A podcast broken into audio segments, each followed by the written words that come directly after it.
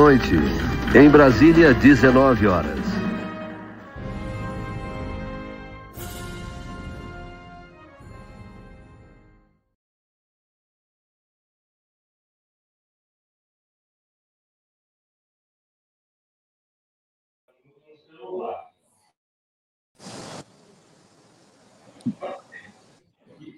Deu certo?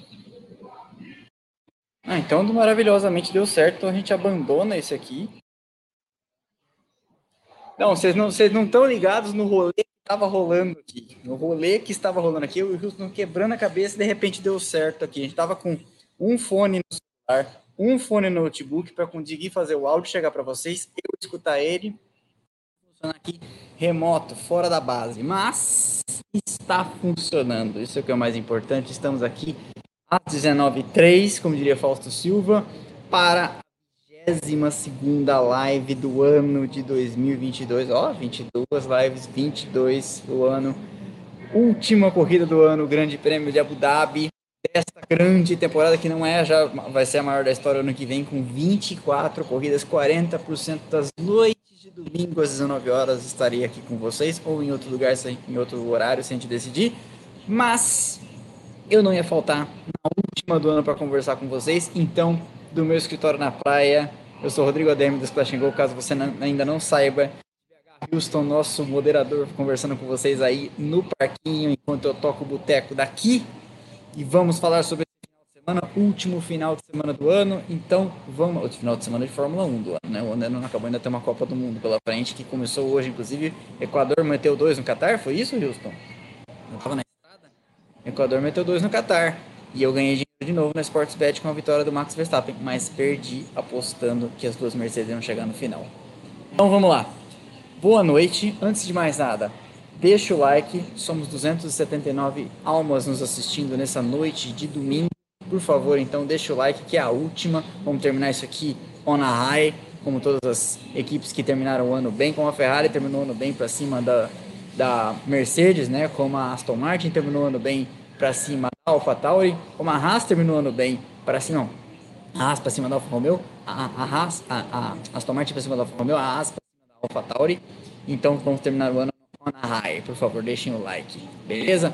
Eu quero começar também agradecendo aos mais. São 85, eu olhei um pouquinho antes de começar aqui, assinantes do canal que já estão no plano Paddock Pass, que dá direito, inclusive, ao nosso grupo de WhatsApp, onde a gente conversa sobre corrida, sobre simulador, sobre miniatura, etc. E se você quiser, clique no botão aderir ou seja membro aqui embaixo, tem o link e você pode, se está no Super Licença, fazer o seu upgrade para o Paddock Pass, se ainda pode assinar direto e temos alguns benefícios para o Super Licença. Se assiste os vídeos em Premiere, tem prioridade de resposta aqui nas lives, porque o Houston vê o teu selinho de assinante e filtra tuas perguntas antes para conversar com a gente, para fazer perguntas, etc. E se você aderir ao Paddock Pass, ainda tem o plano, o, o grupo de WhatsApp e de quebra ainda vai concorrer a sempre os melhores bom, é, brindes que a gente tiver por aqui.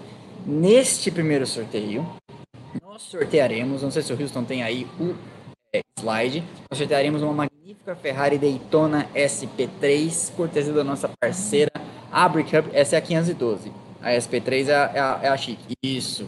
Essa aí é a Daytona SP3, 3.877 peças, um mamute em forma de Ferrari, para comemorar o primeiro ano do Splash Go como um canal profissional, que farei inclusive no último mês do ano, agora em dezembro, que vai começar com equipes que amamos da Ferrari. Então a maior equipe, a maior história, mesmo que você não goste da, da, Ferrari, você tem que reconhecer. É a maior equipe, com a maior história, o maior prêmio que a gente já sorteou até, sorteou até aqui. A Hub nos cedeu 3 mil, é, 4.500 reais o valor do prêmio. Estamos aí sorteando para vocês, para os assinantes. Estamos lá 84, 85 no Paddock Pass, vai sortear entre eles. Ah, mas eu sou do Super Licença, não tenho direito a nada.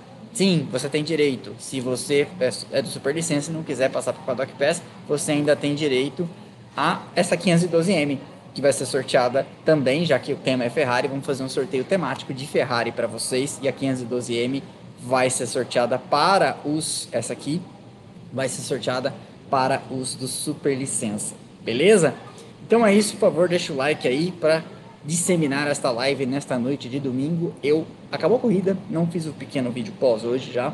Peguei a estrada para estar tá a tempo aqui de fazer a live com vocês às 19 e aí tiro férias essa semana só, não é muito tempo.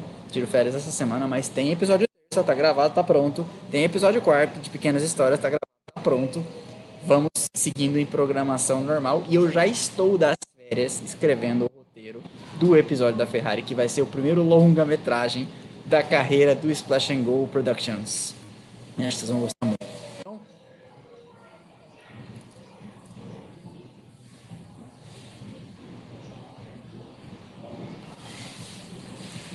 Não, tá plugado aqui. Pode ser que seja a internet, não sei. Skip it on. Então vamos lá, vamos falar desse final de semana. Nós estamos no dia 20 de novembro, 22 corridas. O ano acabou da Fórmula 1. Ano passado a Fórmula 1 foi até mais tarde, né? Foi até dia 14 de novembro, se eu não me engano. Por que, que o ano passado foi mais tarde a Fórmula 1? Porque a pandemia que atrasou a Fórmula 1 atrasou a Fórmula 1 em 2020. Universitários, eu não lembro mais. Por que, que a temporada do ano passado foi tão mais tarde? Eu acho que dia 14 de dezembro foi a última corrida do ano. Eu não, não tô lembrado por que, que foi. Porque o ano passado não foi afetado pela pandemia. Teve pandemia ano passado tal, mas o calendário. Não tô lembrando. Mas enfim, vamos continuando aqui. Se o Houston ver que vocês responderam, ele filtra, depois ele fala. Continuando então. É, esse foi um final de semana bastante movimentado aí nos bastidores. Vocês. Por causa da Copa? Ah, então então esse ano foi mais deram um jeito de ser mais cedo. É, é verdade, esse ano teve umas triple headers que, que acho que era para juntar o calendário para não cair em cima da Copa, tanto que a Fórmula 1 termina no dia que começa a Copa. Pode ser por causa da Copa, realmente. Esse final de semana teve uma série de tretas aí de bastidores, ainda na esteira do que aconteceu em Interlagos, na história da Red Bull. Max Verstappen, Checo Pérez, sete posição, não sete posição, o pai do piloto fala uma coisa, a mãe do piloto fala outra. E não sei se o resultado da corrida de hoje o Pérez não foi vice-campeão. O Verstappen, a bem da verdade, não fez nada para ajudá-lo. Ele falou, lembra que eu disse no vídeo de quinta, ele disse: "Ah, se eu ganhar a corrida e o Pérez chegar em segundo, daria um vice-campeonato para nós, para ele, tudo certo, né? Ele ganhou a corrida, ele fez a parte dele, mas o Pérez não conseguiu chegar em segundo. E a Red Bull no final até falou pro, pro Verstappen dar uma tirada de pele, mas ele não fez, né? Chegou, cruzou a linha de chegada com uma boa margem pro para o Leclerc, pra, que a ideia era tentar dar uma a lá Nico Rosberg e dos Hamilton 2016, era tentar dar uma segurada para ver se o outro chegava e passava, né? Não aconteceu. Se você dormir embaixo de uma pedra, eu vou resumir bem rapidamente num tweet a história.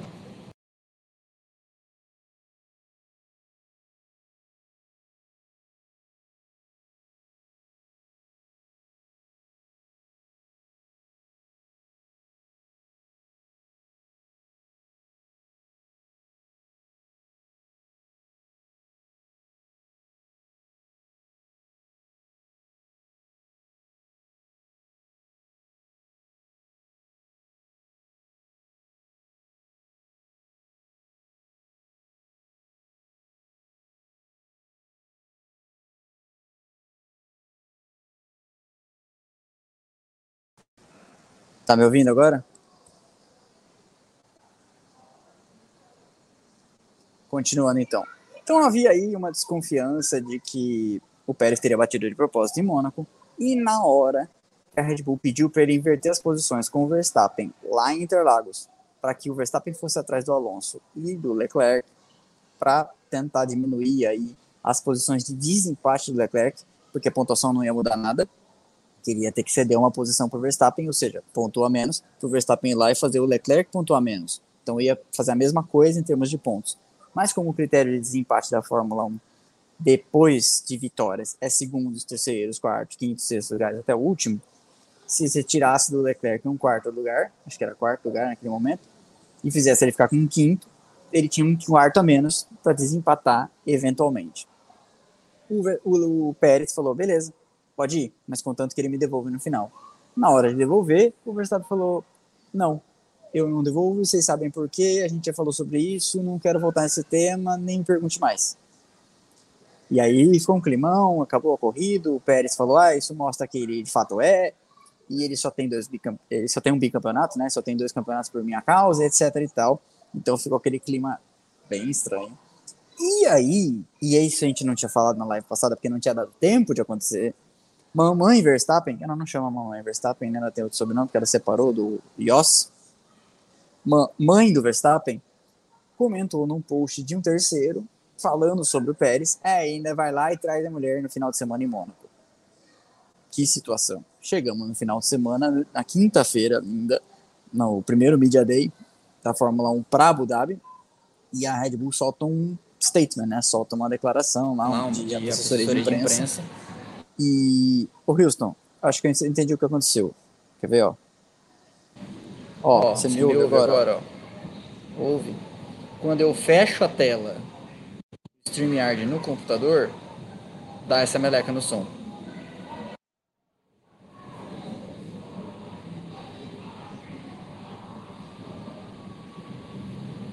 É, então eu vou. Vamos falando aqui, eu vou só abrir meu roteiro então no celular agora para não ficar perdido. Peraí. Não, já, já, já arrumei, já arrumei. Só que agora eu vou sair de lá para não ter esse problema de novo.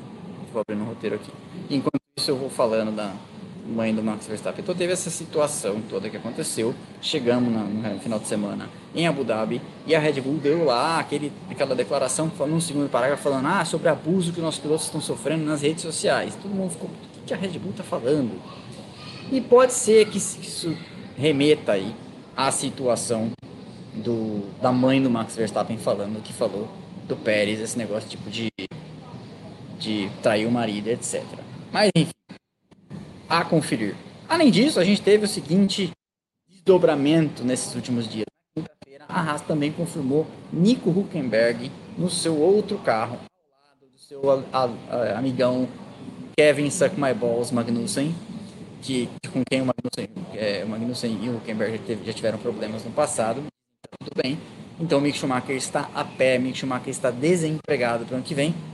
Mick Schumacher que falou no Twitter e no Instagram postou: Ah, não desisti, não vou largar osso, amo muito a Fórmula 1. Esses anos me ajudaram a perceber isso cada vez mais, evoluir como pessoa, na diversidade que a gente cresce, aquele papo motivacional de RH, etc.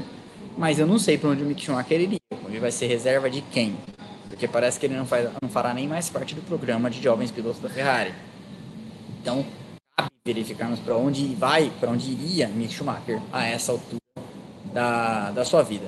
Também tivemos a confirmação de Logan Sargent, que já tinha sido anunciado como segundo piloto da, da Williams, porque agora o Sargent tem os pontos da superlicença necessários para guiar na Fórmula 1 no ano que vem. Então o grid está oficialmente fechado. Bem-vindos aí os assinantes, vi que já entraram dois hoje.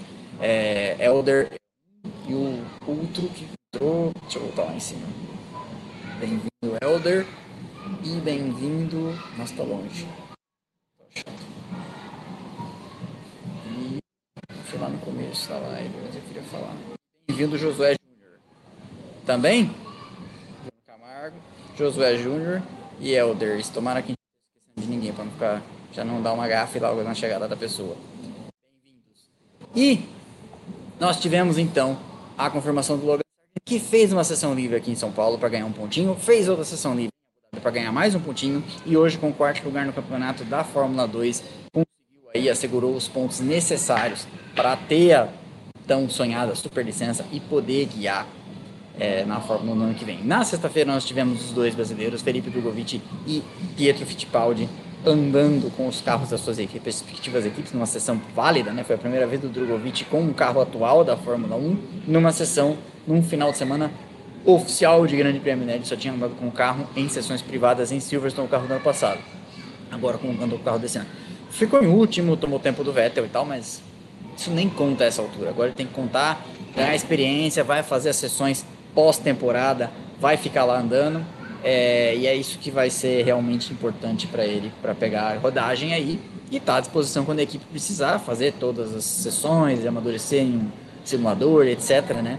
É, e esperar as oportunidades que poderão aparecer aí no futuro para ele andar. Lembrando que ele não é o terceiro piloto, ele é quase o quarto porque o Stoffel Van Dorn é o cara que provavelmente, e não adianta berrar na internet, Gustavo Van Dorn provavelmente vai ser o cara que assumirá o carro numa eventualidade aí de Alonso ou Stroll acamados, Alonso ou Stroll sofrendo acidente, Alonso ou Stroll tomando punição e, e etc. Ok? Deixa eu dar um primeiro gole aqui.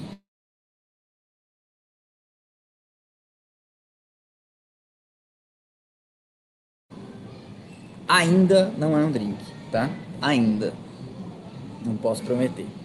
Também tivemos uma confirmação de uma categoria, e aliás, vou falar rapidamente sobre isso. Tivemos uma confirmação da categoria feminina que a Fórmula 1 vai pegar para pegar no colo aí. Eis que a W Series está meio que claudicante, meio é, mancando, meio querendo morrer.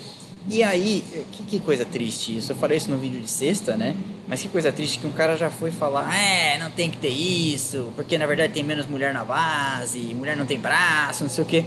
Meu, 2022, 2022, essa fragilidade, sabe? Essa, essa frescuraiada. E aí, ainda antes de começar a corrida propriamente dita, tivemos, eu postei no Twitter e postei no Instagram, foi o meu tweet mais viral até hoje imagens do carro do Verstappen e do carro do Hamilton. Hamilton passa o Verstappen quando estava se preparando para abrir a volta ali. E o Verstappen, no último momento, dá uma virada no volante que você pode falar o que foi. Você vai falar que é um espasmo muscular. Vai falar que é coceira no cotovelo, que ele foi coçado dentro do carro, assim. Muito estranho aquilo lá. É, e falei, é engraçado, né? Porque parece que o Verstappen tem um fusível queimado quando o assunto é Lewis Hamilton. Porque ele corre de maneira respeitosa com o Russell, corre de maneira respeitosa com o Leclerc, com o Sainz, corre e quando o assunto é o Hamilton, ele parece que tem um dá um tilt na cabeça dele, hidrofobia, mil grau, e, e, e eu, eu, realmente não sei o que acontece na cabeça do Verstappen quando o assunto é o, o envolve, envolve o Hamilton. E, e ele não precisa disso, né? A verdade é essa. E eu queria que eu deixar isso bem claro. O Verstappen não precisa disso. Ele pilota o suficiente para entrar para a história pelo braço ele não precisa desse exército de ressentidos que ficam vociferando contra tudo e contra todos que eventualmente, porque assim, ele é um piloto, como todos, ele erra, como todos, ele vacila, como Senna vacilava, como Schumacher vacilava, como Hamilton já vacilou. E ele não precisa desse exército de ressentidos como o seu sogro, ou como o seu cunhado, ou como esse imbecil que veio falar isso de categorias de mulheres, porque na verdade é tudo mesma, mesma laia, para ser um cara que vai entrar para a história. O Verstappen já está escrevendo o nome dele na história, então ele não precisa disso, nem precisa fazer o que aparentemente ele fez. Estão lá as imagens, não sou eu que estou dizendo, tá? É, na corrida, ainda falando sobre a classificação, um pouco antes da corrida, a classificação, ontem a gente viu uma bastante sólida pole do Verstappen, o Checo em segundo, mas assim, já 200 e tantos atrás, o Leclerc foi o terceiro, o Sainz o quarto, mostrando que parecia, note parecia, parecia que a Mercedes tinha carro para a corrida e que estava dando aquele, aquele sábado meio miado que a Mercedes dá mesmo e para crescer no domingo. Mas só parecia, porque não foi o que, a, que aconteceu hoje. Né? Na corrida, as RBR saltaram bem, as Red Bull saltaram bem, o Leclerc vem em terceiro na largada, o Hamilton passa o Sainz, toma o troco na chicane do ano passado, onde houve aquela discórdia, é, e passa e toma de volta, né? Naquela é, a chicane que vem depois da primeira reta oposta, porque a Abu Dhabi tem duas retas opostas, né? Elas são em, em sequência uma da outra, ele tem uma chicane no meio, um S, uma chicane no meio. É, e aí ele vacilou, porque eu acho que ele precisava ter concedido mais cedo para não ter que ir pela salsa de curva lá, porque aquele salto pode ter sido o que custou para ele um abandono. A gente não sabe exatamente, mas ele já reclamou na sequência do carro tá estranho, falou do assoalho, é, pareceu ter ritmo no começo, mas acabou abandonando com uma quebra, perdeu todas as marchas no final, abandonou e me custou uma grana aí de aposta, porque eu apostei na coisa mais certa do mundo, que é esse ano que duas coisas, o Verstappen ganhou a corrida, ganhou 15 de 22, e as duas Mercedes terminaram a corrida, porque as Mercedes têm uma confiabilidade brutal nesse ano, quebraram menos, inclusive, que as adversárias, Ferrari e Red Bull. Mas aí então, eu acho que o Hamilton vacilou, porque ele tinha que ter concedido antes, e aí cortou a curva, cortou a chicane e tinha que devolver a posição. Demorou, inclusive, para devolver a posição, devolveu a posição, devolveu e tomou de volta. E quando tomou de volta, eu falei, nossa, tá com ritmo de sobra, vai atrás do Leclerc, vai passar o Leclerc. Mas de repente, uma perda repentina de, de velocidade, e aí foi ultrapassado pelo Sainz e não teve mais condição efetiva de jogo por umas, algumas voltas, e depois voltou a andar bem antes da quebra, o Hamilton, em dado momento, era o segundo, terceiro, quarto carro mais rápido do bloco, da, da, da, da, da corrida. Não, não, não, entendi exatamente o que aconteceu. Parece que ele se adaptou às condições que o carro tinha e voltou a andar depressa. É, em alguns momentos foi o carro mais rápido da pista, inclusive. É, tinha vantagem de pneu para isso. Mas, voltando a um comentário que fizeram ainda sobre o corte da chicane, alguém falou assim no Twitter: se devolveu a posição nesse ano, tinha que ter devolvido a posição no ano passado. Concordo concordo porque nós somos os mesmos aqui assistindo a corrida. Sabe quem não é o mesmo assistindo a corrida? O diretor de prova. O diretor de prova não é o mesmo do ano passado e o diretor de prova não era o mesmo em algumas corridas esse ano. E essa, por exemplo, era a queixa da Haas, quando o Magnussen três vezes recebeu a bandeira preta com bola laranja, porque o diretor de prova era um, e depois o Pérez nos Estados Unidos não recebeu, e o diretor de prova era outro. E a Haas cobrava, foi lá, protestou. Quando era o Eduardo Freitas, que é um português que é diretor de provas do WEC, é do WEC? Acho que é do WEC. Ele, ele mandava o Magnussen parar com a bandeira preta com bola laranja no meio, porque o Magnussen estava com uma peça balançando. Quando foi o Niels Wittich, que é o cara que é diretor de provas da DTM, ele tem uma, uma maneira de interpretar diferente. E aí os pilotos falam, não, não dá, não dá. Eu prefiro ter um diretor de prova fixo com quem eu não concorde, mas eu, pelo menos eu sei que tem um critério, e o critério vai ser o critério, sempre o mesmo critério. Então isso também foi uma das razões que gerou aí decisões dentro deste ano inconsistentes uma com a outra, e também foi essa a razão daí do rodízio de, de coisa ter acabado. Ô Wilson, você me ouve normalmente nesse momento? Você ouve? Não, porque eu minimizei a. O público também ouve, né? Senão eles teriam reclamado. É, porque eu fechei a tela dessa vez. Fiquei pensando, falei, nossa, nem a hora que eu tô falando sozinho. Não.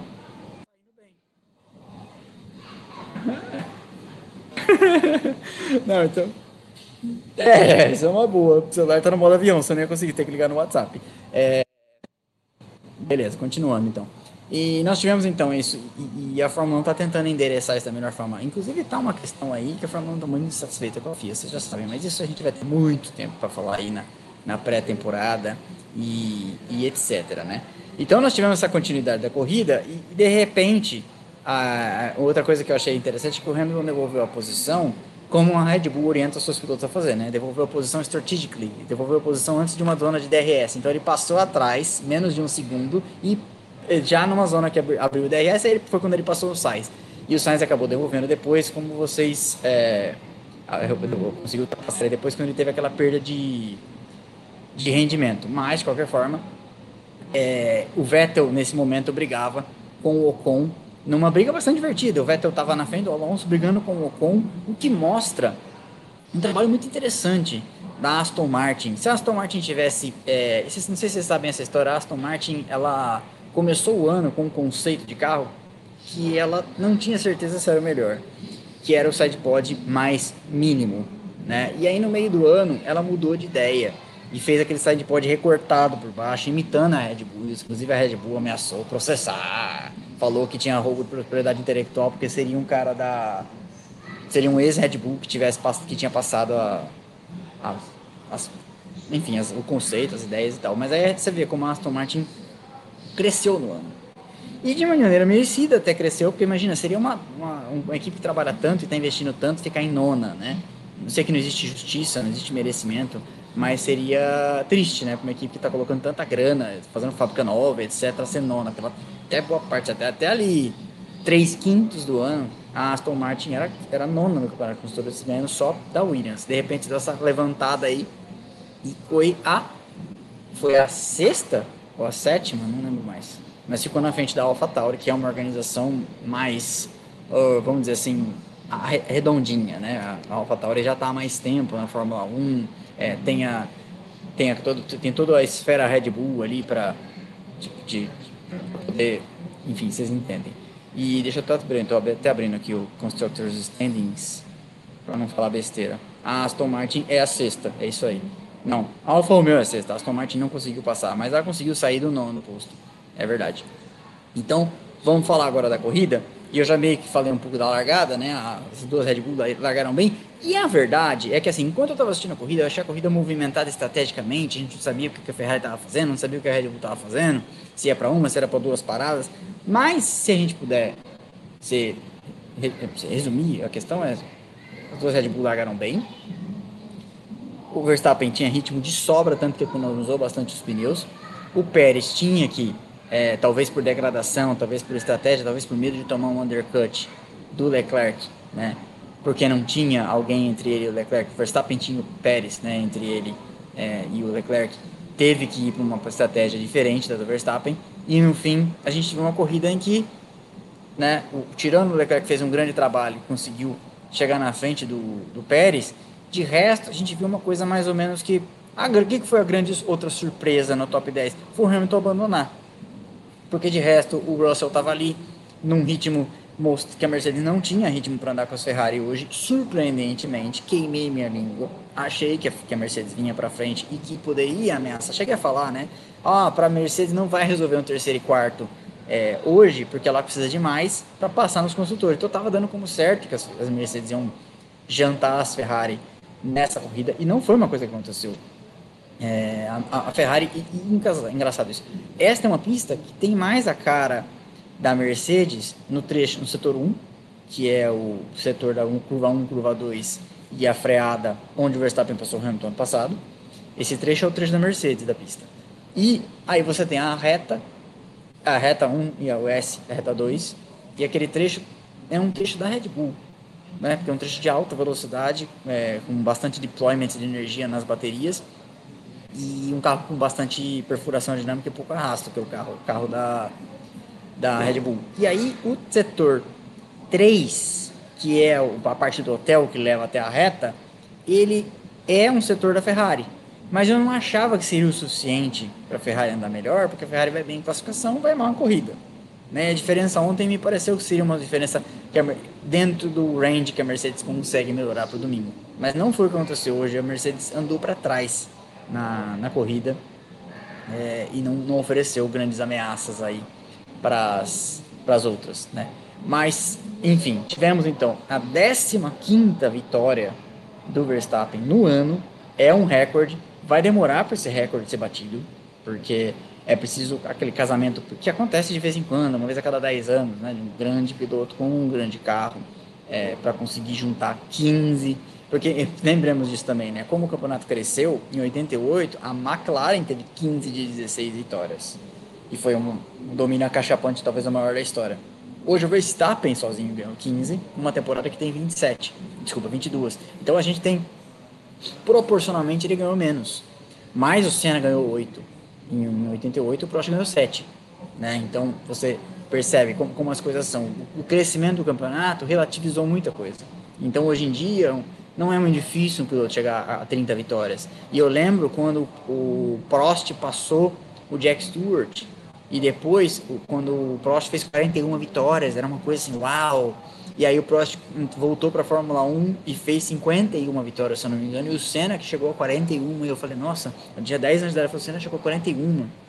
E agora, com o campeonato ano que vem com 24, se ele ganhar metade das corridas, se ele ganhar 12, ele passa o Felipe Massa e o, por exemplo, digamos que o Russell ano que vem ganha, a Mercedes acerta a mão no carro e o Russell ganha 10. O Russell já vai passar o Felipe Massa. E o, o vai, na verdade vai empatar, né? Uma mais 10 e vai, vai encostar no Massa e no Barrichello com, no seu segundo ano com o carro dominante. Nem é seu segundo ano com o carro dominante, seu segundo ano com o carro competitivo. Dominante a Mercedes não foi nesse ano, né? Então os números ficaram meio fluidos, né, hoje em dia. As 65 pole positions do Ayrton Senna, nossa, quanto tempo demorou para alguém ultrapassar? Foi só o Schumacher, depois o Schumacher, só o Hamilton, né? Então você vê como que os números estão deixando tudo mais relativo. Mas, ainda assim, 15 vitórias é dois terços das vitórias desse ano, né? É bastante coisa. Então, 15 vitórias do Max Verstappen, cruza a linha de chegada com 1 hora, 27 minutos, 45 segundos. O Leclerc é o segundo, e eu não sei como que isso vai descer lá dentro da Red Bull, porque eu acho que se o Pérez tivesse sido vice e saísse para as férias, com, a, a tendência era um apaziguamento das coisas no longo prazo, né? Ah, tivemos um problema aí, tá tudo certo, faz as pazes, dá a mão, vice-campeão era o que você queria, o que a gente queria. A Red Bull em todos esses anos, mesmo na era Vettel, mesmo no ano passado, ela nunca foi um 2 no campeonato. E esse ano tem outro recorde que cai, que nós sabemos, né? É o primeiro dos 15, 16 anos do Hamilton na Fórmula 1 que ele não vence uma corrida, que não vence mais, agora acabou o ano, não vence mais. E tem mais um que eu fiquei sabendo hoje, que eu estava pesquisando essas curiosidades. É o primeiro, é a primeira vez em 16 anos que nem Vettel, nem Hamilton estão nem em primeiro, nem em segundo no campeonato. Porque de 2007 a 2009, é 2007 e 2008 Hamilton, Vettel 2009, 2010, 11, 12, 13, Depois Hamilton, 14, 15, 16, 16 até o ano passado. Né? Então é a primeira vez em que nem Vettel, nem Hamilton, nem em primeiro, nem em segundo do campeonato há 16 anos. Que coisa interessante. Vamos lá então.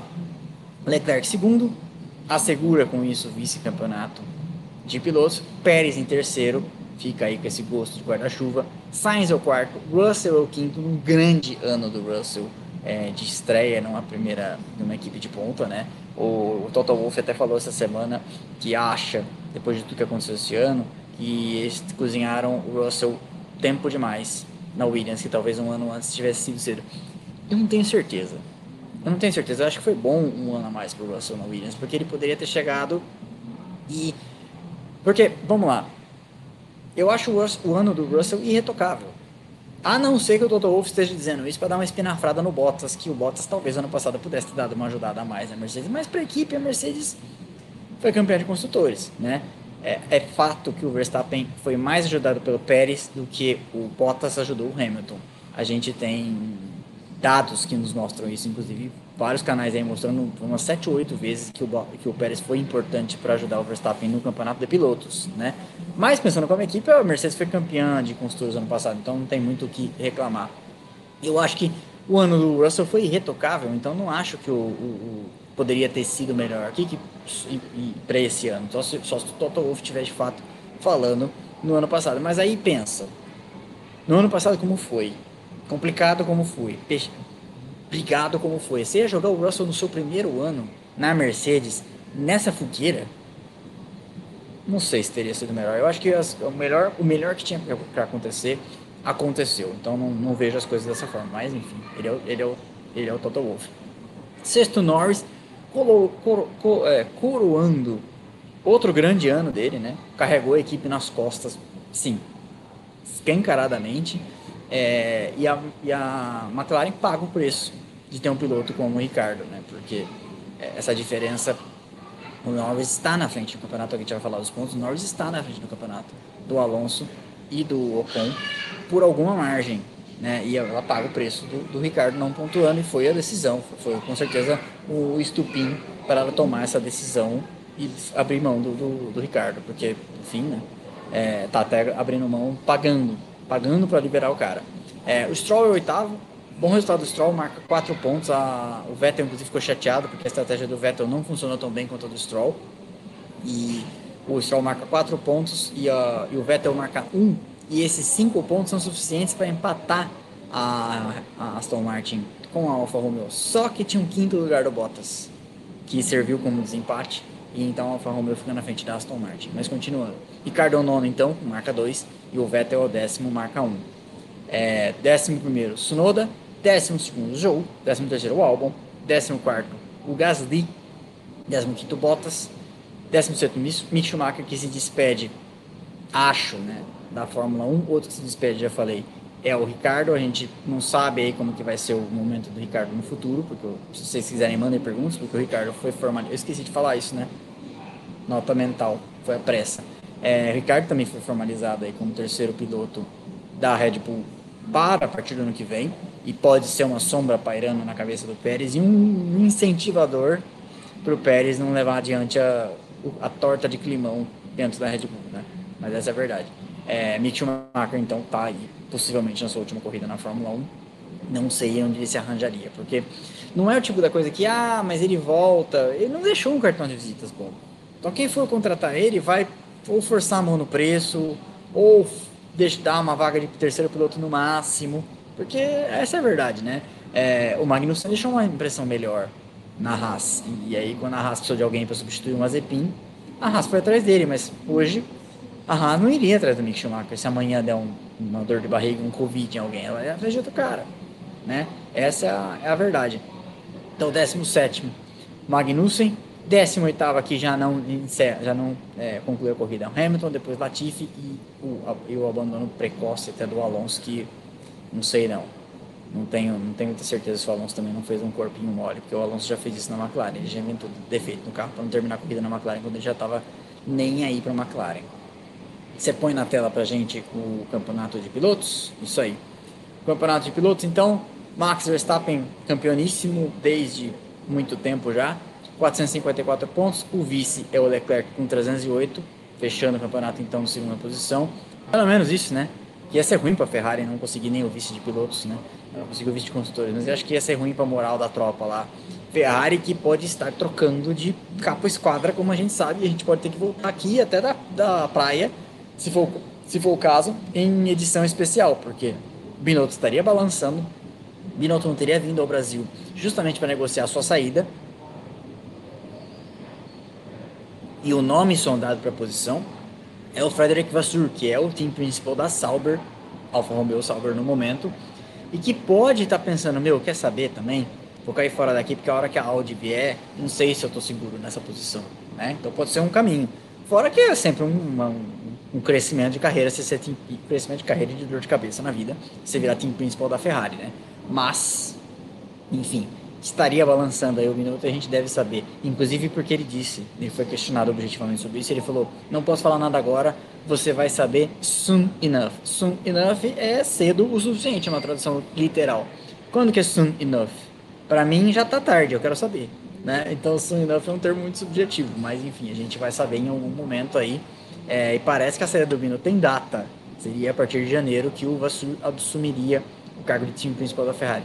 Não sabemos se o Binotto vai para uma área técnica, ele é um cara muito respeitado tecnicamente, ele é um cara, como dizem os italianos, motorista, que é especialista em motor, é, dentro do italiano, né? É, ou se sai chamuscado, porque é aquela coisa, você jogou time principal, você vai para onde agora, né? Então, o Arrival Bene saiu, né? O Arrival Bene está na, na Juventus, se eu não me engano, na Itália, no time de futebol.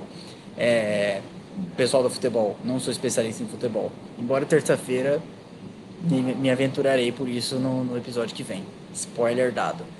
É, mas enfim. Então o Leclerc é vice-campeão, Pérez é o terceiro, como eu falei, isso não deve ajudar a amanhã a crise lá dentro. Russell é o quarto, coroando esse grande ano que o Russell teve, porque o Russell, e agora a gente já pode inclusive falar do Carlos Sainz, né?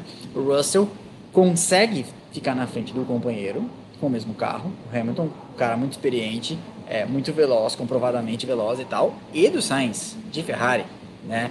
E, o, e, e eu acho que isso significa muita coisa, como diria Rony Von, porque ele, ele fica 275 a 246. Então o Sainz ficou muito mais para o Hamilton do que para o Russell. E do Sainz, alguém já me perguntou: e aí, cabe um episódio comparando o primeiro ano do Sainz com o primeiro ano do Barrichello? Cabe, cabe. Se vocês quiserem, eu faço. Porque eu acho que cabe sim. Pode parecer implicância, né? Pode parecer ficar requentando, mas, mas acho que é, uma, é cabível, né? Ele não foi o cara que disputou o campeonato, é, na, na, equipe. E a única diferença que dá para dizer assim é que a Ferrari de 2000 tá mais para Red Bull, que foi o carro que ganhou o campeonato, né? Mas de qualquer forma, é o primeiro ano do Sainz numa equipe de ponta, num carro em condição de vencer corridas. Então eu acho que cabe sim. É, vamos comparar com o companheiro, né? Vamos fazer esse, essa, esse comparativo. Eu acho que cabe sim fazer um, um, um comparativo. O Hamilton é o sexto. E assim, isso é suficiente para muita gente que precisa é, disso para vaticinar que o Hamilton só só ganhou porque tinha carro, sete campeonatos que ganhou, que nunca foi tudo isso, etc e tal. Então assim, não, não há o que discutir com essas pessoas. E eu vi muita gente dizendo assim na internet, ah, mas é porque na verdade ele ficou trabalhando em acertos diferentes ao longo do ano, é, porque é o piloto mais experiente dos dois.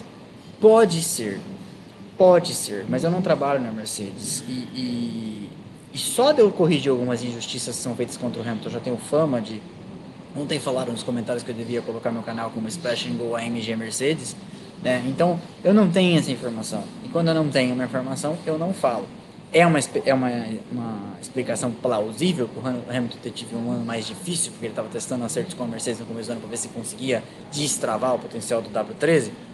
É, mas eu não sou advogado de ninguém, no momento ninguém mesmo. É, não sou advogado de ninguém, então não sei se isso é plausível. Então não vou ficar aqui inventando desculpas palatáveis, porque elas parecem fazer sentido. Nem sempre o que parece fazer sentido é verdade. Então não sei. Eu sei que é a primeira vez em muito tempo aí. É a terceira vez só na história que o Hamilton fica atrás de um companheiro de equipe com 240 pontos. Fez uma segunda metade de ano melhor do que a primeira e encostou no Sainz. Como eu falei, o Sainz estava muito mais pro Hamilton do que pro Russell. O Hamilton tem 240 pontos contra 246 do Sainz, que sai muito menor, Sainz muito menor do que entrou no ano também, né? Porque o Sainz tinha uma banca de ter ficado na frente do Leclerc no primeiro ano de Ferrari, né? E eu tenho certeza que ele esperava mais dele mesmo. Porque se o Leclerc fez os 308 pontos e venceu mais corrida do que ele, é, eu acho que o Sainz esperava mais dele mesmo. Mas enfim, vamos ver o que acontece agora. O sétimo é o Norris, o campeão do resto, e como eu falei, ele, ele ganhou por uma certa margem, tem 30 pontos de vantagem por ponto, 122 a 92. É, mas a vantagem que ele construiu não foi suficiente, porque o Ocon tem 92, mas o Alonso tem 81. E o Ricardo, em compensação, tem 37. Então, se você soma 122 com 37, é menos do que 92 com 81. E é isso que explica a Alpine ter ficado na frente da McLaren no Campeonato de Construtores, que a gente já fala. Então, o Ocon é oitavo com 92, o Alonso é o nono com, com 81 é, de malas prontas, inclusive, pausa para falar os testes pós-temporada já vão ter todo mundo nos próximos carros. Então, assim, o Alonso vai andar pela Aston Martin, já de cara. O De Vries vai andar pela AlphaTauri. Inclusive, vocês viram um vídeo engraçado que eu postei no Twitter, é, repostei no Twitter, da, o pessoal da Mercedes colocou o De Vries num trolley e foi levando ele para entregar ele lá no box da AlphaTauri, tipo, toma, que agora é seu. Um vídeo bem, bem engraçado. Então, o De Vries já vai andar pela pela AlphaTauri, o Sargent anda de Williams, então todo mundo já andando nas suas equipes novas, né? O Latifi anda de avião para casa, o Mick Schumacher anda de avião para casa, né? o Drogovic anda de Aston Martin, ele não é titular, mas ele anda de Aston Martin, tem sessão lá é, prometida para ele contratualmente. Não sei se o Pietro anda. O Pietro anda, o pessoal. Deixa eu olhar aqui os, os comentários. Não sei se o Pietro anda nesse, nesses, nesses dias aí pela frente, mas é, eu sei que todo mundo que mudou vai andar, inclusive Piastri anda de McLaren, é, então tem toda uma. O, o, Gasly andará de Alpine. Foi feito uma. Nem sempre esses acordos acontecem, mas foi rolou um arranjo contratual ali que todo mundo vai ser liberado dos seus contratos mais cedo para poder andar com as suas equipes ainda nesse ano. Então tá todo mundo aí já vai andar nos carros novos. Então eu já acho que listei todos que, que andaram em novos carros, inclusive o Huckenberg acho que andará também de raça. Então pode ser que o Pietro não ande por causa do Huckenberg, porque aí você tem que dar prioridade para o piloto titular, né? É, não, tem conversa. O, então, o décimo é o Bottas com 49 pontos, e o Bottas, é, além de ter feito muito ponto pra, pela Alfa Romeo, que ajudou ela a ser a sexta no campeonato de construtores, ele fez 49 contra. Ali o jogo? Contra 6 do jogo, né, ele fez muito mais pontos do que o jogo, 49 com 6 dá é, 55 que é o que eles têm, o 6,954, é, ele fez quase 90, quase 80% dos pontos, é isso? Da quase é, 90, 80% dos pontos da, da Alfa Romeo nesse, é, porque 55 seria 11, 10%, né? O outro tem é mais até. É, no, é quase 91% dos pontos, é isso? 55? Não, é 81%, mais ou menos, dos pontos. Fazer conta de cabeça ao vivo não é fácil. Não usou, não usou em matemática. É, mas ele foi muito importante, porque além de fazer esses pontos todos, ele tem um quinto lugar que serviu de desempate. Então ele rendeu uma grana aí, você pode ter certeza que ele vai cobrar isso de bônus é, da, da Alfa Romeo no final do ano. E, e, dizem que ele tem sido também um cara que deu umas sumidas, eu sempre cobrei aqui, né? Que ele ficou empacado com 46 pontos um bom tempo no ano. E dizem que ele está sendo muito importante na Alfa Romeo na fábrica. E ele deve estar tá pensando, porra, talvez eu tenha dado sorte eu comprei uma equipe B da Ferrari, né? Que agora vai virar é, uma equipe de fábrica. Porque a Audi vem aí, né? Em 2025, 2026. Então, se o Bottas estiver lá ainda e provar que pode ser esse cara que vai fazer essa ponte, o Bottas pode ser para uma futura equipe vencedora, se ela vier, o que o Coulter foi para a Red Bull. Quando a Red Bull chegou, a Red Bull tem, eu já falei isso no vídeo que fiz sobre a história da Red Bull, a Red Bull tem o Coulter em muita alta conta, porque ele foi o cara com experiência de equipe grande, como o Bottas é. Né? O Bottas veio da, da Mercedes, que ajudou a, a subir a equipe de patamar. Então, pode ser que o Bottas seja esse cara com ainda uma longa vida na Fórmula 1, justamente pela experiência que tem. E é um cara que no seu dia é veloz, né? Tem uns dias de, de eclipse que toma a pauta do jogo, e o jogo não é ruim, mas enfim, vocês entenderam o cara no primeiro ano. E o Bottas é um cara que andava com o Hamilton, né? E tinha que fazia pole, e fazia pole mesmo, não era uma assim que o Michael Hamilton deixou. É, 49 pontos então. Décimo primeiro, Daniel Ricciardo com 37, empatado com ele, Vettel com 37 também. É, o Vettel terminou ano bem, né? Terminou ano pontuando, uma, uma carreira imensa, tetracampeão. É, é outro que os haters falam que só ganhou porque tinha carro, mas ele foi um cara muito importante dentro da Red Bull, porque a Red Bull, né, tirando 2013 e 2011, que foi mais fácil, em 2010, 2012, é, e mesmo nesses outros dois anos, a Red Bull não começou tão bem. E ele é um cara que, junto com o Newey, ficava trabalhando até tarde na garagem, às 11 horas da noite de sábado, 11 horas da noite de sexta, de quinta, em final de semana de grande prêmio, trabalhando para evoluir o carro. E você vê nitidamente como o Vettel, nesses quatro anos que ele foi campeão, ele faz segundas metades melhores que primeiras metades. Um cara focado, um cara disciplinado. E o pessoal da Aston Martin fala, é, o Mike Crack dando entrevista, até as últimas corridas, ficava até tarde na garagem, empolgado, motivando os engenheiros, vamos lá, vamos atrás, vamos melhorar. Então, um cara imenso que termina uma carreira imensa, ainda pontuando hoje, deixou a equipe inverter as posições. Acho que o Alonso na última carreira da corrida da carreira dele ia deixar a equipe inverter a posição, mas nem podendo, nem podendo para o Alonso fazer isso. Deixou a equipe inverter posições, falou não, porque o Stroll tinha que marcar mais pontos e o Stroll marcou, foi para cima e marcou aí é, quatro pontos que foram importantes, quase deu, né? Quase deu para para Aston Martin, mas por, por acabou não, não, não rolando. E termina então com 37 pontos empatado com o Ricardo. Magnussen com 25 é o 13 terceiro. É, o Gasly é o 14 com 23, depois temos Stroll com 18, o Mick Schumacher com 12, é, perdeu a virgindade de pontos esse ano, mas acabou sendo seu último ano na Fórmula 1, pelo menos até aqui, mas como eu falei, eu não vejo perspectiva dele voltar. O Tsunoda tem 12 também, o Joe 6, outro que também está fazendo hora na Fórmula 1, o Tsunoda, né? Vamos combinar. Todos nós fomos enganados pela primeira corrida dele lá no Bahrein no ano passado, que já estreou marcando ponto. Mas eu acho que tá fazendo hora. É o cara que vai perder o emprego pro, pro Pérez correndo no lugar dele quando o Pérez for cuidar do De Vries, porque o Ricardo for alçado a segundo piloto da Red Bull de volta. Pensou? Existe futurologia, mas eu acho que o Tsunoda não, já está fazendo hora na Fórmula 1, já fazendo hora extra. O Joe, seu primeiro ano, marca seis pontos. O primeiro ano do Joe, eu vou comparar com o primeiro ano do Tsunoda. É um cara do Oriente que veio trazendo apoio, vamos dizer, né? É o primeiro chinês na Fórmula 1, marcou seis pontos. Mas se você comparar com o Bottas, ele precisava ter feito mais. É verdade que boa parte do ano ele andou na frente do Bottas, mas todo mundo diz que o Bottas ficou muito focado em fazer esses acertos diferentes para tentar destravar mais potencial do carro, andando com asas novas que podem não dar certo, que todo mundo disse que o Hamilton também fez, mas como eu falei, não tenho dados, não vou ficar falando, porque senão fica parecendo que eu tô aqui passando pano para um ou para outro ter andado pior que o companheiro. Então o jogo tem um bom ano de estreia, vamos ver como evolui ano que vem. É, seis pontos é o 18 Depois o álbum, é, quatro pontos é o 19 depois Latifi, dois pontos, vigésimo, De Vries, dois pontos, vigésimo primeiro, e Hülkenberg zerado, que fez duas provas para substituir o Vettel lá no começo do ano, quando o Vettel teve Covid no Bahrein e na Arábia Saudita. Construtores. Isso aqui, bem interessante. Muda tudo para não mudar nada, né? Porque da corrida passada para cá ninguém passou ninguém.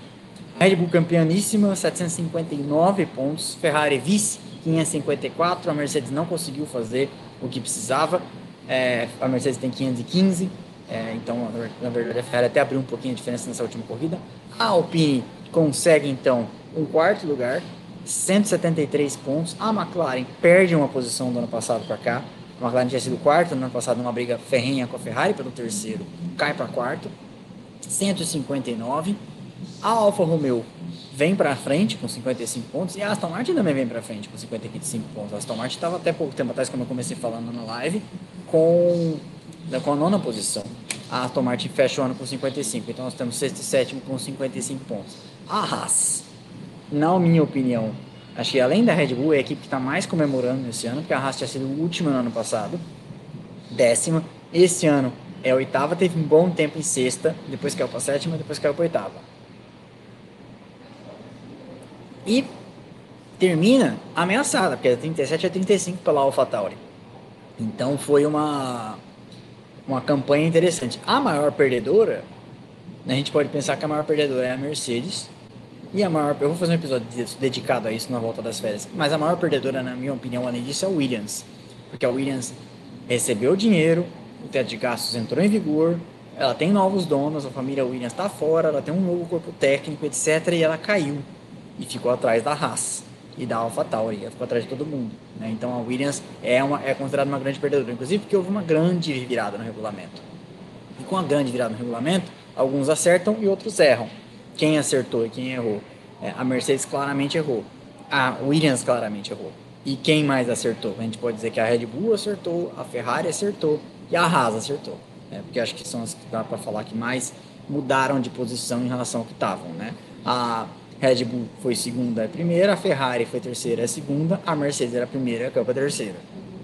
E aí a Haas era a décima, foi para oitava. Então acho que nós temos esse, essas são as grandes, aquelas gráficos de cruzamento assim, as grandes é, que andaram para frente no campeonato. Então a Haas 37, a AlphaTauri é, nona no campeonato 35 e a Williams com 8 pontos, coitadinha, só 8 pontos. Então é isso, pessoal. Vamos falar de perguntas, vamos mandar as perguntas de vocês, respondê-las, porque depois o meu drink virar. Nós estamos com 943 pessoas. Será que a gente vai terminar o ano batendo mil? Batendo no mil é bacana, hein? E eu tô, deixa eu coçar aqui, você sabe como é que é na praia, né? O Wilson já mandou uma pergunta aqui. Jefferson Mello, essa temporada foi decepcionante ou a temporada passada é que foi espetacular? A temporada passada é que foi espetacular. Essa foi uma temporada padrão da Fórmula 1, que é o que acontece. É, alguém acerta mais que outro e vai para frente, especialmente em voltas de. Eu acho até que essa temporada foi equilibrada. Se você tomar como três equipes venceram, se você tomar como padrão que temporadas de virada de regulamento, às vezes alguém acerta muito, alguém erra muito, né? Então se você pegar, por exemplo, outra virada grande de regulamento, 2014, duas equipes ganharam.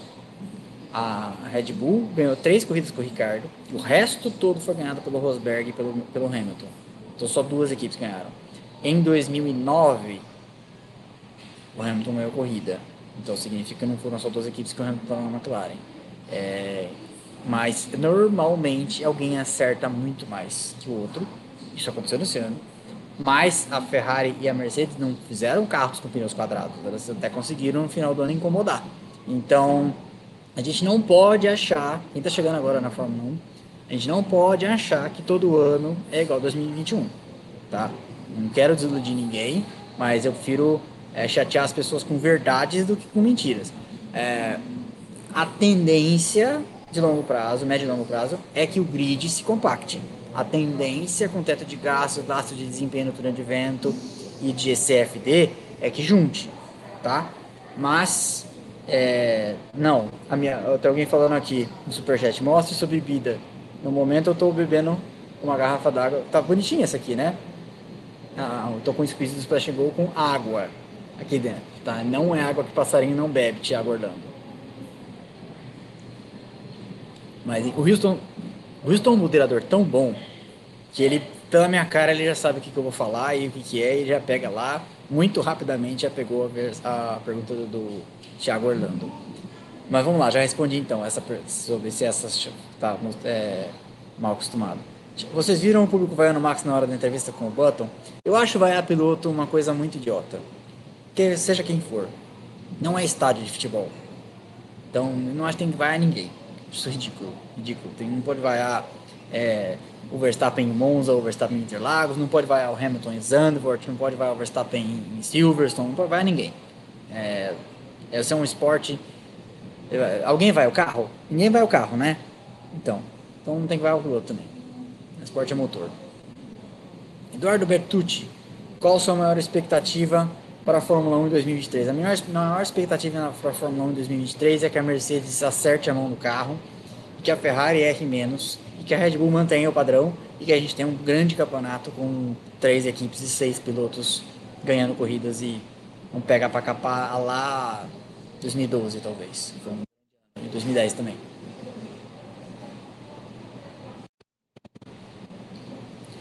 VMO, VMO. O Ricardo vai para algum lugar, ele vai ser piloto reserva da Red Bull, por enquanto. É só o que sabemos, até porque o grid está completo, é, o quebra-cabeça está montado. Adriana Estrelau Venturelli.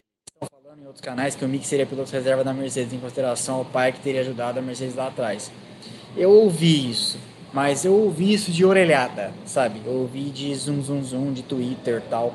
É, ainda não vi nenhum Racing 365, The Race, Autosport, ninguém, ou um Joe Sauer da vida falando. Então vamos aguardar. Pode ser que a, ligação do, do, da família Schumacher com a Mercedes vem de antes da Fórmula 1. O Schumacher corria no Grupo C com a Mercedes. Foi a Mercedes que colocou o Schumacher na Benetton na primeira vez. E depois o Schumacher, meio que em dívida de gratidão, voltou para a Mercedes naquele trecho de 2010, 11 e 12. Né? Então, e, e, muito do que a Mercedes é como equipe, de fato, deve-se à passagem do Schumacher e do Ross Brown lá nos anos pré-Toto Wolff e Nick Lauda. Bruno César Santos. Verstappen tem feito o curso intensivo de imbecil ou é gênio incompreendido? É, ele é um gênio. Ele não é incompreendido, ele é um gênio passado pano. Tá? É, e ele anda muito com o cunhado dele e com, com, com o sogro, né? Aí. Ó, oh, o Houston faz de Santos, ele tá ouvindo, ele tá rindo aqui no meu ouvido, viu? Midas Léo, Alpha Tauri é o filho totalmente abandonado pela Red Bull, tipo, se virar morador de rua que lute? Não, a Alpha Tauri tem um mínimo de infra que a Red Bull provê e de orçamento assegurado, mas ela tá lá para exatamente isso que ela faz. Ela, ela amadurece pilotos, só que ela tá amadurecendo uma laranja estragada, que é o Tsunoda, porque, tipo assim, e quando eu falo isso, eu não futebolizo a Fórmula 1. Eu não acho que o Tsunoda é barbeiro, não acho que o Tsunoda for andar de kart comigo, vou dar um pau nele de jeito nenhum. Tsunoda, como todos os pilotos saem da Fórmula 1, inclusive o Latifi, inclusive o Mick Schumacher, se for andar na WEC vai andar bem, se for andar na Indy vai andar bem. Tá lá o Ericsson ganhando as 500 milhas de Indianápolis, você não me deixa mentir. O Ericsson é um piloto sem brilho. O Ericsson tomou um cacete do Felipe Nasser em 2015 na Sauber. Tá? Mas ganhou as 500 milhas de Indianápolis esse ano. E, e, é um cara que tá ali. Olha o Grosjean disputando o campeonato.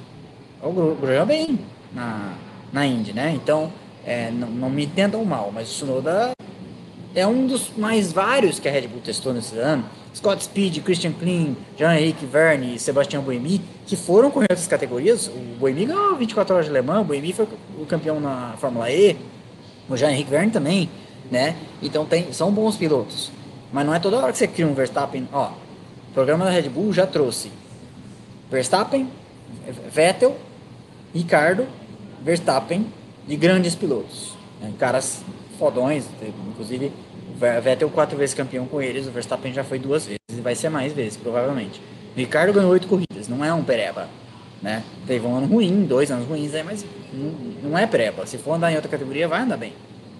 Mas o Tsunoda tá lá cumprindo esse papel da AlphaTauri, mas não. não a AlphaTauri vai. É, o problema é que a Red Bull queimou tantos, tantos seus jovens que agora não tem ninguém, né? E o Liam Lawson, sabe? Aquele Hauger, Dennis Hauger. Então agora vai ter que esperar. Porque ela foi, teve que ir lá pegar emprestado o, o Nick DeVries, né? Riff and Destroy, guitarrista. ADM, se Seb estivesse na Ferrari esse ano, acha que poderíamos ter tido Max versus Seb? Pois colocam muita culpa na Ferrari, mas Leco Leco foi Juninho várias vezes. É, é uma coisa complicada, né? Eu vi um vídeo muito bom uma vez, que eu vou fazer uma versão em, em português dele, que é como, como não se deve comparar pilotos. Porque por, pela lógica de 2019 e 2020, o Leclerc estava andando mais que o, que o, Vettel, né? Só que o Vettel era o experiente da equipe. Mais uma vez, era o cara que podia estar tá testando coisas diferentes para tentar levantar a equipe, né? É, então a gente não, não, sei, não sei, porque não existe Ctrl Z na vida. Então não existe Ctrl Z na Fórmula 1. Ah, peraí, volta 2022, põe o Vettel agora, vamos ver como é que vai. Não sei. Podia ter ido melhor? Podia, podia ter ido pior também. Porque o, o, o Leclerc, com todos os defeitos, botou muito menos a boca no trombone do que o Vettel botou várias vezes, quando o Vettel estava na Ferrari. Lembra? 2017, 2018, 2019? O Vettel falava várias, no rádio, inclusive. Então, às vezes, pelo ponto de vista da equipe, e outra, igual a história do Alonso na McLaren. Era um inferno trabalhar com o Alonso na McLaren. Porque todo mundo sabia que tinha um bicampeão é, frustrado ali dentro. Então todo mundo trabalhava mais pressionado. Deve ter sido difícil trabalhar com o Vettel, Tetra, querendo repetir o Schumacher que veio na Ferrari e ganhou tudo, é lá dentro. O Vettel, quando quer, é bem chato também, né? Tá na fase good vibes aí, mas assista os episódios aí dele com Multi 21 e Mark Webber, você vê. Continuando. Don Colix. Não tem trocadilho, aparentemente. ADM, eu tava pensando numa coisa. Quando chove, a água cai dentro do cockpit. Se é que cai alguma, porque o piloto deve bloquear a maior parte. Fica lá mesmo ou tem algum tipo de escoamento? Tem um, tem um furinho. Tem tipo um dreno, assim, tipo um ralo de banheira, por onde sai. Nando, ADM, você viu notícia sobre o mecânico número 1 um do Lewis que irá para a Ferrari no ano que vem? Não. Quando saiu isso? Saiu hoje depois da corrida. Eu estava na estrada. Não vi. Felipe Monte, Ricardo de volta à Red Bull como terceiro piloto pode ser considerado oficialmente um flop na Fórmula 1? Ah, é um. É um vacilo. É um vacilo. E. Deixa eu mostrar um negócio pra vocês.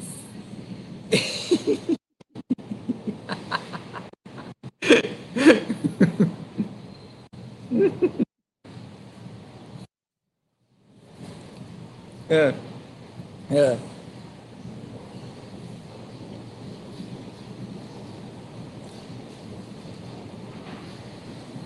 Abu, um beijo para você, a pedido do Houston.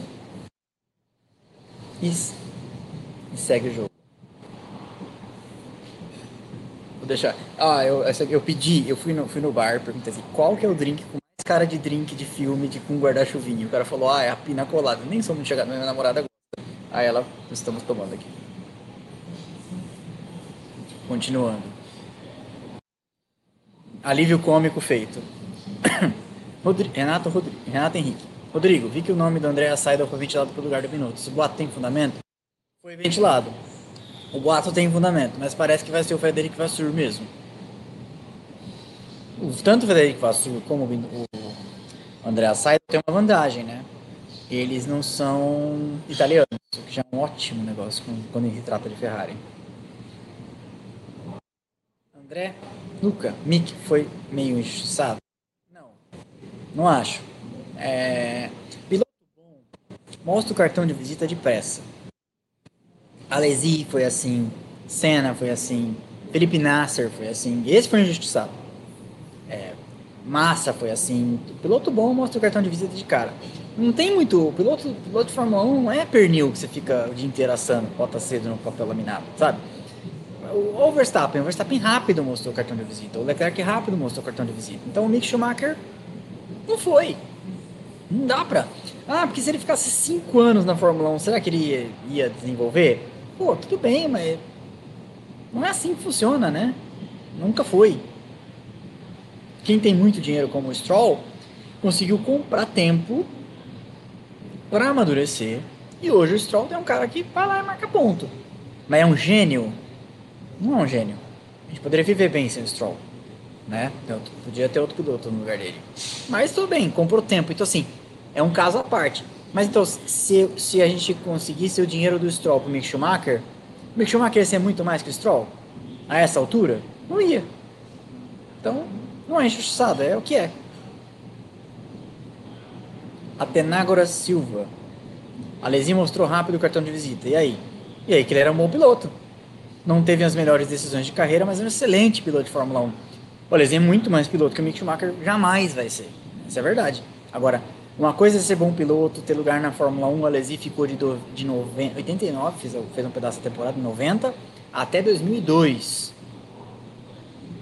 Não, não existe é, direito adquirido na Fórmula 1. Por exemplo, todo mundo fala mal do critica o Barrichello quanto pode no Brasil. Ninguém fica 19 temporadas na Fórmula 1 se não estiver justificando no pé pesado e no volante. Então é isso. Não é só resultado, é andar depressa.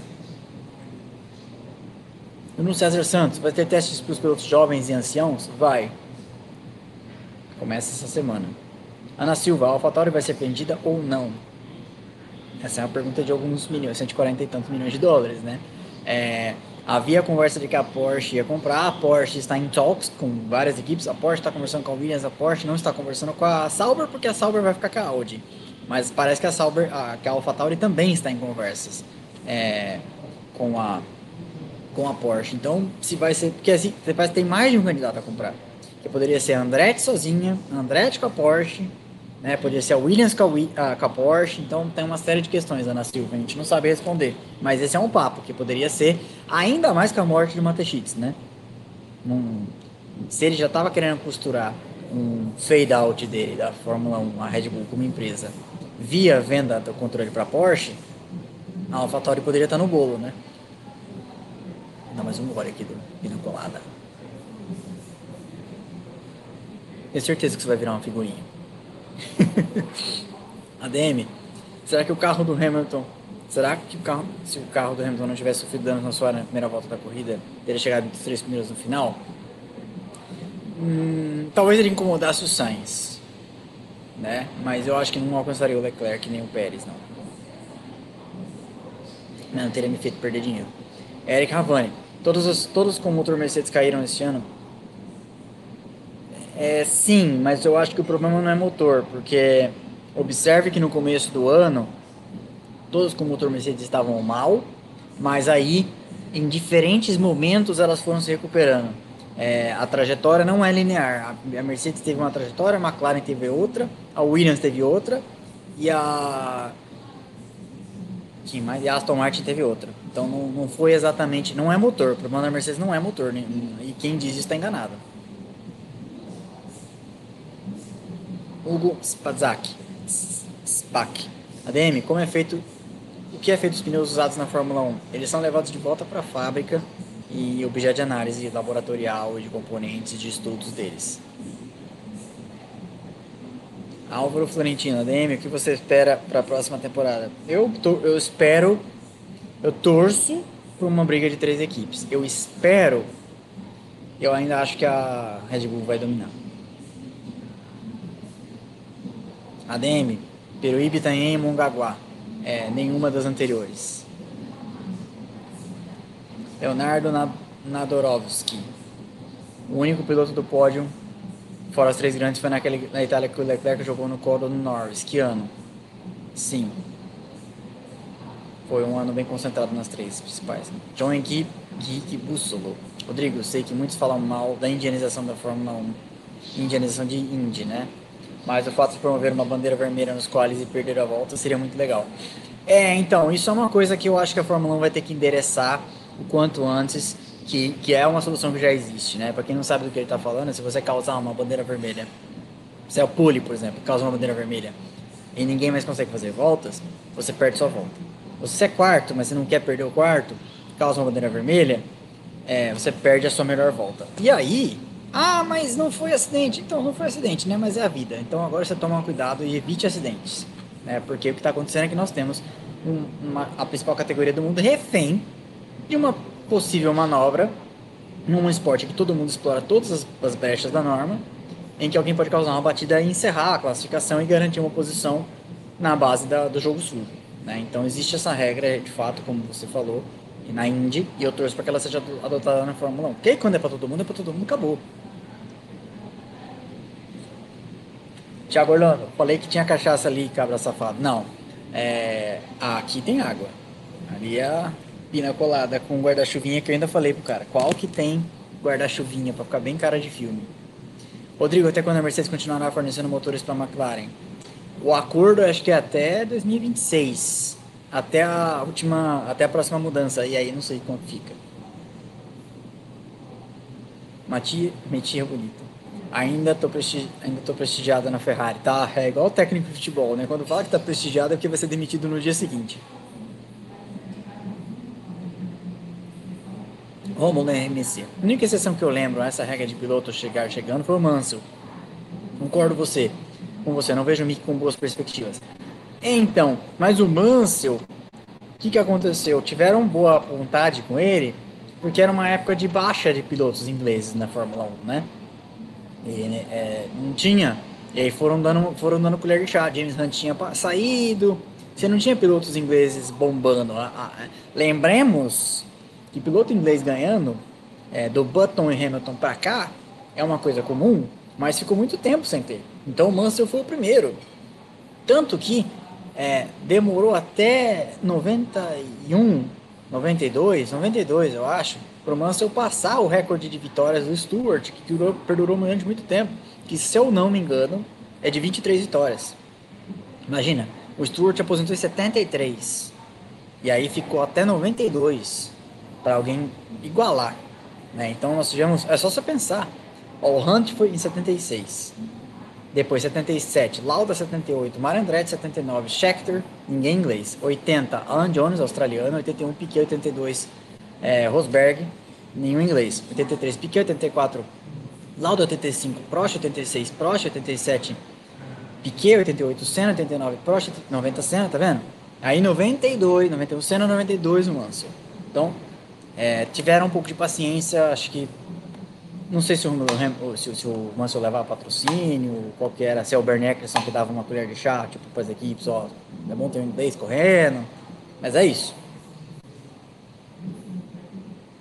Paulo Sérgio D'Amico Júnior, Ademi, você acha que a Fórmula E na Band vai vingar como a Fórmula 1? Acho legal que a Fórmula E é, tem espaço. Tá bom isso aqui, né?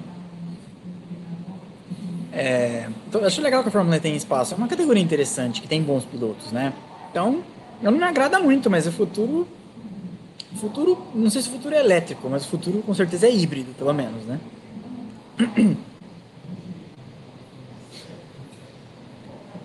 E a Williams? Aqui veio o Dorrington. Carro, carro sem patrocínio, final do grid, pilotos medianos. Que fim, que fim levará? O Dorrington Capital é um fundo de investimento. Fundo de investimento entrega retorno para o acionista. Se a Porsche já está atrás da Williams e se a Andretti está querendo entrar na Fórmula 1, são e, e há conversas de que outros fabricantes também estejam já para 2026 com o novo regulamento de motores, então é sinal de que o Dorrington Capital vai esperar a melhor oferta para vender. O fundo de investimento faz isso. Ele comprou o Williams por 140 milhões de dólares, se ele vai arrumar alguém que paga 500, ó. E aí, tipo, pensa, por que, que ele vai enterrar, enterrar dinheiro de verdade, como uma Porsche faria, como outro dono, como Andretti faria, se na verdade ele está ali para eu ponho o mínimo possível, mantenho com o outro mínimo possível, saio vendendo pelo máximo que der. Então, essa é a, essa é a verdade. Quem é um álbum da vida assim tem que torcer para chegar outro dono e comprar. Caio de Toledo, terminou a temporada. Alguém já falou so, alguma coisa sobre a análise estrutural do carro da Sauber após Silverstone? É, já foi, já teve uma diretiva técnica que baixaram, é, revendo a crash structure do Santo Antônio.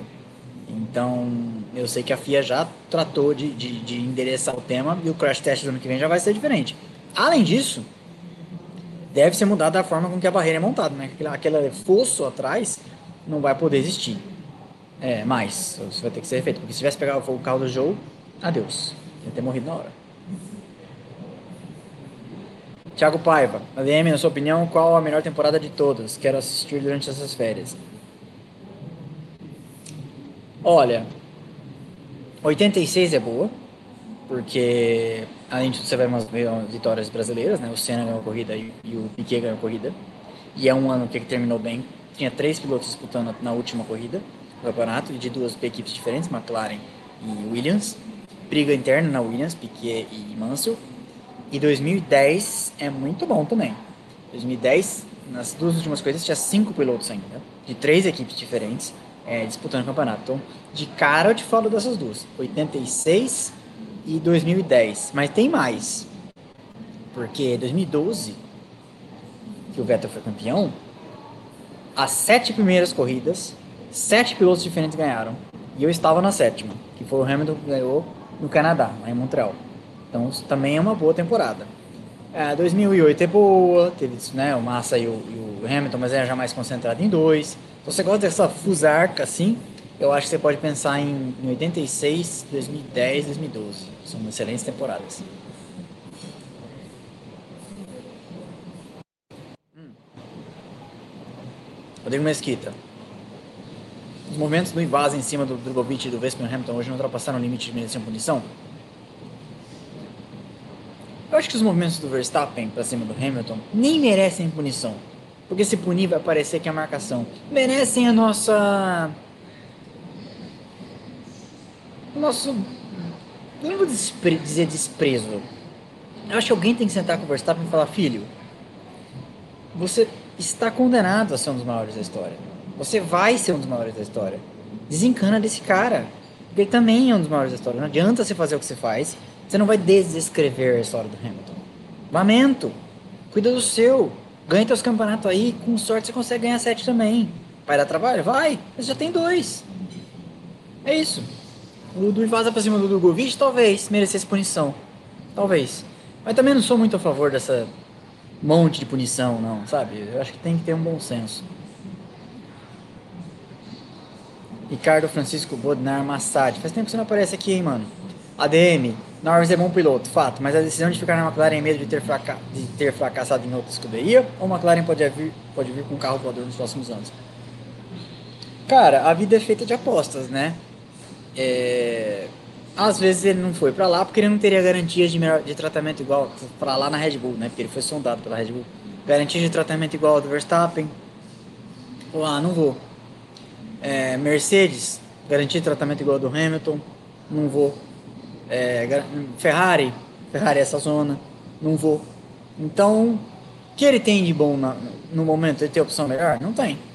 Né? Por exemplo, lá atrás, tinha momentos que a Red Bull não estava bem, que falavam no Verstappen na Mercedes. E aí a Red Bull corria lá e oferecia mundos e fundos para ele e convenceu ele de alguma forma, com dinheiro, com perspectivas de crescimento da equipe, etc., que ele ficou a ponto de conseguir pegar aí essa fase favorável. Mas não sei se o Norris tinha uma opção melhor. Tinha? Eu não vejo. Paulo Paulo Mufaldi, penúltima pergunta. Por que temos tão jovens pilotos promessas brasileiras, mas nenhum deles tem força para brigar por um assento titular? Porque nós temos poucos pilotos jovens é, promessas brasileiras. A verdade é que a fonte está seca. Por quê? Porque nós ficamos muitos anos sem uma categoria de Fórmula local. Falei sobre isso na live passada. Uma categoria de Fórmula para fazer a ponte entre os meninos que saem do kart e as fórmulas na Europa.